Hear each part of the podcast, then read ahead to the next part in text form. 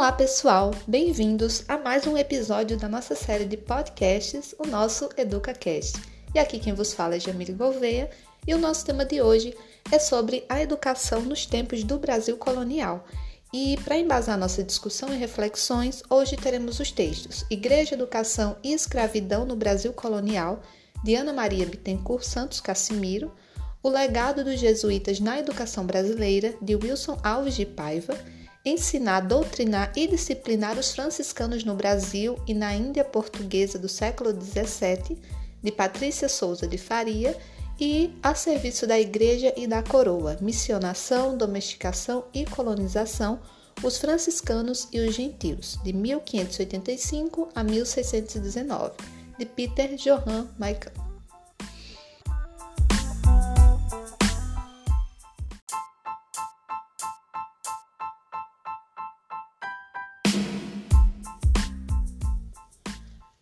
A gente possa compreender mais sobre a educação brasileira, nada melhor do que começar com as raízes, com os primórdios do ensino. Né? Então, podemos pensar quais as diferenças é, do ensino daquela época para o que temos hoje.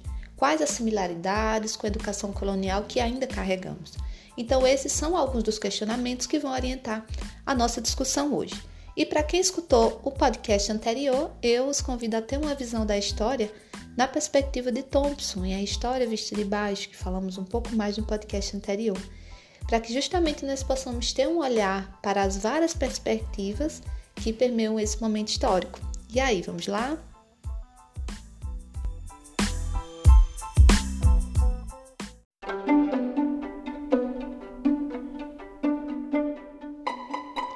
A educação brasileira nos moldes que conhecemos hoje tem raízes lá no Brasil colonial que é um momento de alta influência da igreja em todo o contexto político e econômico. Então, era a igreja a que dominava tudo, a igreja era a suprema. Então, nós podemos considerar um dos pontos centrais é, de discussão sobre o ensino né, nesse Brasil colonial a atuação dos franciscanos e dos jesuítas vindos de Portugal para o Brasil. E em 1549 nós temos a chegada dos jesuítas, porém Antes disso, os franciscanos já haviam estado em nossas terras, realizando um trabalho de maneira isolada, mas trazendo aí uma vasta experiência missionária da ordem de São Francisco na Europa, na Ásia, na África e também na América. E só de uma forma estruturada e sustentável que os franciscanos se instalaram no Brasil a partir de 1584. E a ordem, é, a, os, franci, os franciscanos são da ordem de São Francisco, já os jesuítas eles são da Companhia de Jesus. E entre as duas ordens não houve uma grande diferença. O objetivo das duas era basicamente o mesmo, né? Então sair aí é, evangelizando, levando a sua fé, convertendo os pagões e de fato formar um indivíduo cristão.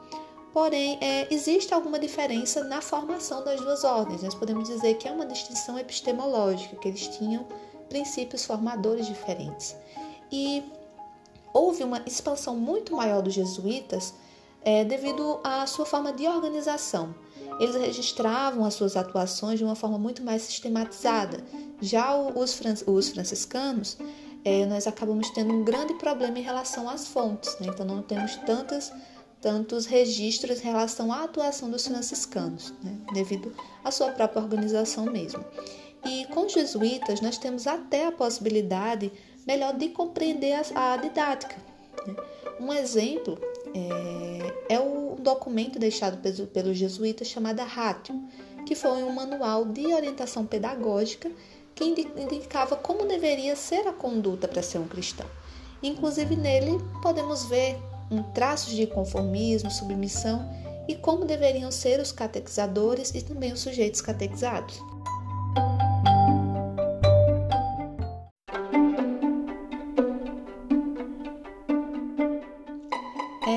modo, a educação dita formal né, é, em Portugal, ela se desenvolveu em um espírito de evangelização. Então, na, nessa perspectiva de descobrimento de um, de um novo continente, a coroa se viu nesse papel de salvador, que ela precisaria salvar esses sujeitos que estavam ali. E a partir disso, eles começam o quê? A impor suas visões de mundo e os seus costumes. Então a, a, evangelização ela acaba por ser o fio norteador e a educação ela esteve completamente atrelada a isso, a essa evangelização. A educação ela acaba sendo atrelada a uma questão de fé. E quando os portugueses chegaram às nossas terras, os povos que aqui viviam já tinham a sua própria forma de conhecimento e a, e a forma também de transmitir os conhecimentos para os demais. Porém, essa forma de conhecimento ela foi tida como inapropriada, pois a única educação considerada válida naquele momento era o tipo de educação dos sujeitos dominantes. Né? Então, nós podemos dizer que aí inicia-se uma pedagogia da, da dominação. E, e, as ordens religiosas, elas tinham o objetivo de entre, integrar os gentios, né? como, como eram chamados nativos. Então, era integrar os gentios à sociedade, à economia e à religião da colônia e a religião perpassava a educação, era um foco. E nesta época era formado o cristão com características muito específicas. E para aqueles que não seguissem os preceitos estabelecidos, eles eram castigados. Então, daí, é, daí que na própria educação nós vemos o reflexo é, da culpa, culpa cristã. Por isso vem a concepção também, né, muito forte no cristianismo de pecado e de punição.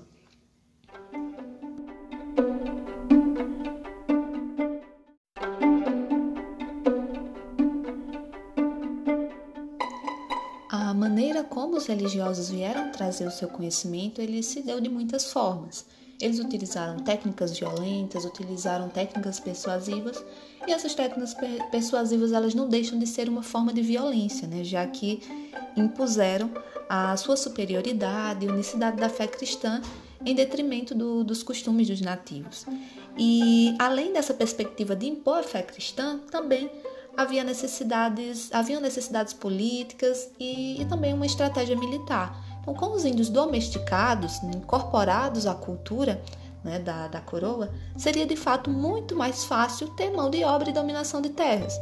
Então, os religiosos eles vêm, é, vêm para um ensino e para uma evangelização, para uma catequização como uma forma de apaziguamento e facilitou em várias esferas as dominações do dos povos, né? como por exemplo, acabaram fornecendo a mão de obra fácil e, e também prática para as plantações e os engenhos de açúcar. Inclusive, eles garantiam aos nativos né, que, se, que se eles que se eles se convertessem, se eles seguissem né, a, a, fé deles, não haveriam entradas, por exemplo, violentas pelos colonos em busca de escravos de terras. Então, era como uma moeda de troca, eles prometiam que não haveriam essas formas de disputas. Né? Então, um ponto importante a ser salientado é que a educação nesse tempo ele era diferente entre, entre entre os povos que ali estavam. Né? Então, não era uma educação para todos. Havia uma diferença entre a educação dos filhos da elite, brancos portugueses, já tinha uma outra educação para os povos das classes populares e já existia outro tipo de educação para os índios mestiços e os, e os negros escravizados. Então, não era uma educação para todos, que é também a visão que nós temos hoje em dia. Inclusive, foi é, nesse período que iniciaram as discussões é, sobre educação pública e educação privada.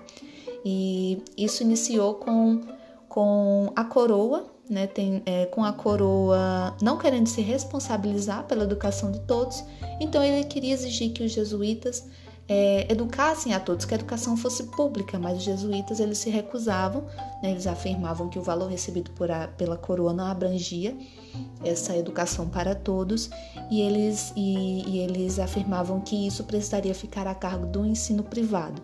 Então veja também como essa discussão ela já iniciava né, nesse período.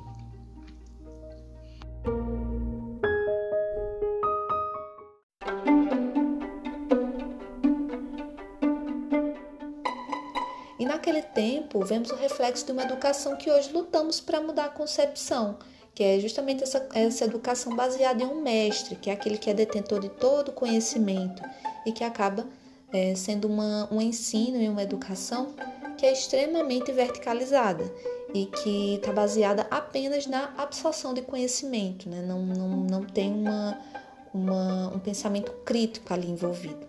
E e no Brasil, os franciscanos tiveram uma maior atuação E isso se dá pela didática utilizada em nossas terras. Então é interessante também pensar, por exemplo, na atuação dos franciscanos na Índia, que se deu de forma muito diferente daqui, apesar de eles terem os mesmos objetivos, mas os franciscanos eles acabaram adaptando as práticas pedagógicas e isso foi com o objetivo de ter uma, uma maior e uma melhor captação desses gentios. E isso fez com que essa prática pedagógica deles fosse uma abordagem muito sedutora. Eles utilizavam cânticos, instrumentos musicais, é, as festas e utilizavam até mesmo dos próprios cânticos dos nativos, que eram originários das, das crenças deles, adaptavam e retiravam tudo que era relacionado às crenças pagãs e incorporavam as crenças e os valores cristãos. E pensando é, num contraponto com a atuação dos jesuítas, os jesuítas já, tinham, já utilizavam técnicas pedagógicas que eram consideradas tradicionais né, na época. E isso ocasionava uma maior dificuldade de submissão. Então, é, nós podemos pensar como os franciscanos tiveram essa sacada né, de como captar melhor esse, esses gentios. E é interessante pensar que, de acordo com cada momento histórico, finalidade e concepção, são pensadas e projetadas propostas para a educação. Então, em cada momento, foi sendo proposto como deveria ser. Né? E nesse momento histórico, é justamente caracterizado pela pedagogia da dominação e que ela é característica de uma junção da vontade de converter os pagãos é uma questão econômica e uma busca de mão de obra e domesticalização dessa civilização.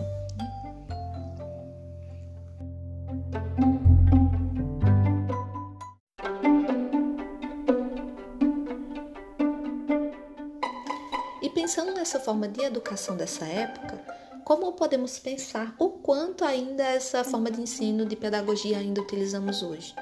podemos então considerar que a proposta educacional é, pelos jesuítas e franciscanos contribuiu sim de forma significativa para a construção do modelo educacional atual. Então, podemos considerar que hoje em dia ainda trazemos traços na maneira, por exemplo, de avaliação das escolas para identificar o sucesso ou não da aprendizagem e também ainda vemos uma aprendizagem passiva por parte dos alunos apesar de todos os esforços atuais para atuar essa, para mudar essa perspectiva, onde o professor é o centro né, de todo o processo. E considerando também é, o documento RAT elaborado pelos jesuítas, que orienta as ações naquele tempo, hoje em dia também temos os manuais que os professores precisam seguir. Então são outras roupagens, mas hoje temos essas similaridades. E é importante destacar que isso pode ser visto como engessamento, porém esse é o modelo é um dos que mais influenci, influenciaram nossa educação hoje. E outro ponto a ser analisado é a própria capacidade crítica que ainda herdamos desse período. Hoje em dia, os próprios problemas sociais eles não são mais contestados ou levados a uma visão crítica de, um, de uma questão, de um problema social, mas muitas vezes eles são levados para o campo do inconformismo e que traz essa bagagem cristã que eu só tenho o que é para ter, não preciso viver bem na terra, porque o que me espera está no pós-vida. Então, essas questões ainda estão bem enraizadas. Né? E, e também podemos ver os modelos das próprias salas de aula, onde é o que é idealizado é uma sala de aula ideal é aquela que os alunos estão extremamente comportados, em uma plena ordem, e ainda existe é, esse controle dos alunos. O foco ainda é a obediência. E do professor sempre é solicitado que ele tenha o domínio de sala. Então, o professor só tem o domínio de sala se a sala estiver quieta, se todos estiverem em seu lugar, né, de cabeça baixa, inclusive. E um ponto importante a ser pensado também é como a prática pedagógica se adapta, como que, as, como que a nossa prática pedagógica ela se adapta à situação. E apesar de extremamente cruel o contexto em que se aplica a atuação dos franciscanos, podemos pensar que é muito válido a variedade de práticas pedagógicas realizadas por eles a fim de facilitar a assimilação desses gentios. E isso demonstrou como essa ação facilita a aprendizagem e traz os alunos muito mais próximos do professor e do conhecimento. É, inclusive, é, outra questão é como os missionários precisavam conhecer a linguagem dos gentios para poder adaptar sua mensagem à língua deles e assim conseguir difundir a mensagem. Né? Então, é, é, importantíssimo pensar se estamos falando a, a, mesma língua que os nossos alunos, como o ensino está chegando neles. Será que estamos de fato sabendo adaptar aos contextos que estamos atuando? Então é isso, tá? Eu finalizo com essa indagação e espero que vocês tenham gostado. Próxima semana teremos mais um podcast, tá? Até lá!